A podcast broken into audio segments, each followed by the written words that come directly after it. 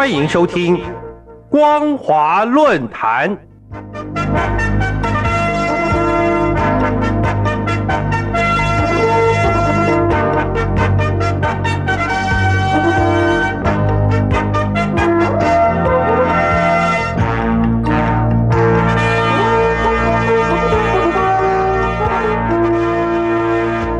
各位听众朋友，大家好，欢迎收听本节的光华论坛，我是苏燕。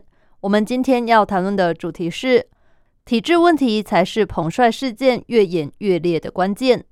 各位听众朋友，国际女子网球协会日前宣布暂停在中国大陆的所有赛事，这个消息引发国际广泛关注。中共一方面通过官媒对外发声，表达对国际女网协的愤怒和不满。另一方面，却对内封锁消息。大陆民众不但看不到有关国际女网协退出中国大陆的消息，也没有对此事公开讨论的管道。众多网球迷根本无法表达回应。十二月二号，国际女子职业网球协会宣布，即时起暂停中国大陆以及香港的赛事举办。这是大陆网球明星彭帅在微博举报前中共中央政治局常委、前国务院副总理张高丽性侵事件，恰好一个月之后，国际女网协官方所做出的一项重大决定。国际女网协在公开声明中强调，自爆料事件发生之后，中共政府始终没有以任何可信的方式解决这个非常严重的问题。虽然目前人们知道彭帅人在哪里，但并无法确定他是否自由，是否未受审查、胁迫、恐吓。所以，国际女网协再次呼吁中共对彭帅的性侵指控进行全面和透明的调查，而且这种调查要在没有审查制度下进行。国际女网协还表示，由于担心球员和职员在中国大陆所面临的可能风险。尤其在彭帅不能自由交流，而且似乎受到压力，要推翻他提出的性侵指控的情况之下，很遗憾，事情走到暂停大陆赛事这一步。但这一切是中共对此事的做法，令人别无选择。对于国际女网协这项决定，中共的反应非常奇特。尽管官方媒体在推特上有所抨击。但所有的社交媒体平台却一片平静，看起来中共有意封锁该项消息，只用在大陆被屏蔽的推特来抗议国际女网协的决定。在中共对外的反应中，中共官媒《环球时报》主编胡锡进是第一位出面抨击国际女网协的政府雇员，但他的抨击只限于在推特上。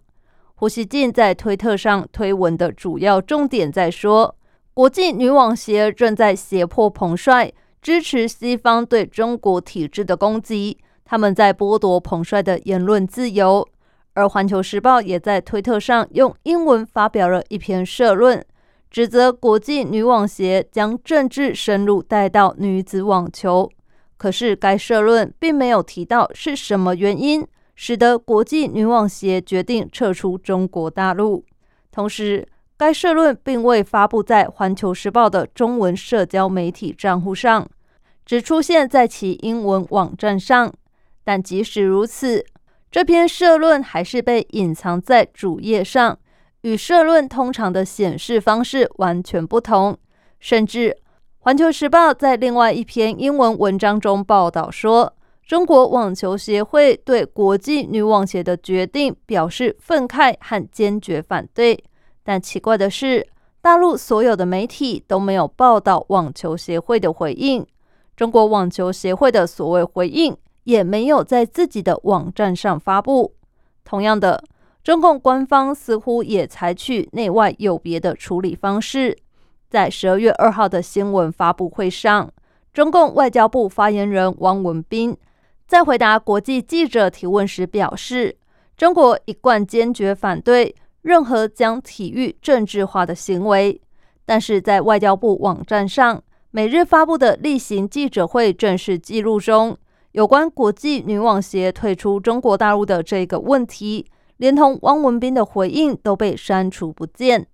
就以往的案例可知，不论国际间任何一个人、任何一家企业、任何一个组织，只要做出违反中国大陆的举动，中共官方都会带头掀起一股民族主义的愤怒声浪。现在，国际女网协宣布要暂停在大陆举办赛事，中共却生怕民众知晓此事，反而给人一种“此地无银三百两”的感觉。以法证明，彭帅的指控已让中共陷入进退失据的困境。按照我们的观察，中共之所以要封锁国际女网协退出中国大陆的消息，在于彭帅事件已经戳中中共最敏感的神经，尤其这个事件发生在明年党代会以及习近平寻求第三个任期之前，因此。如果中共大力抨击国际女网协退出的决定，反而会让民众追问性侵一事的处理情形。会问：难道中共高干性侵犯罪却可以什么事都没有吗？而这些问题必然涉及到对中共体制的质疑，会动摇民众对党的信心。这对习近平寻求得到第三个任期显然是不利的。所以。中共也只好采取内外有别的方式来处理国际女网协退出中国大陆的决定。各位听众朋友，彭帅事件由于中共处理失当，如今越演越烈。纵观整个事件的发展，我们不得不说，中共一党专政的体制确实是事件无法得到正常处理的关键。如果不是一党专政，如果真正依法治理，事情又岂会走到今天这种情形呢？感谢您收听这节的光华论坛，我是苏燕。我们今天所谈论的主题是体制问题才是彭帅事件越演越烈的关键。如果您对节目的内容有任何想法或建议，都欢迎来信告诉我们。一般邮件可以寄到台北北门邮政一千七百号信箱。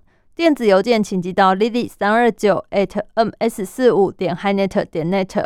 透过这两种方式，我们都可以立即收到您的来信，并且逐一回复您的问题。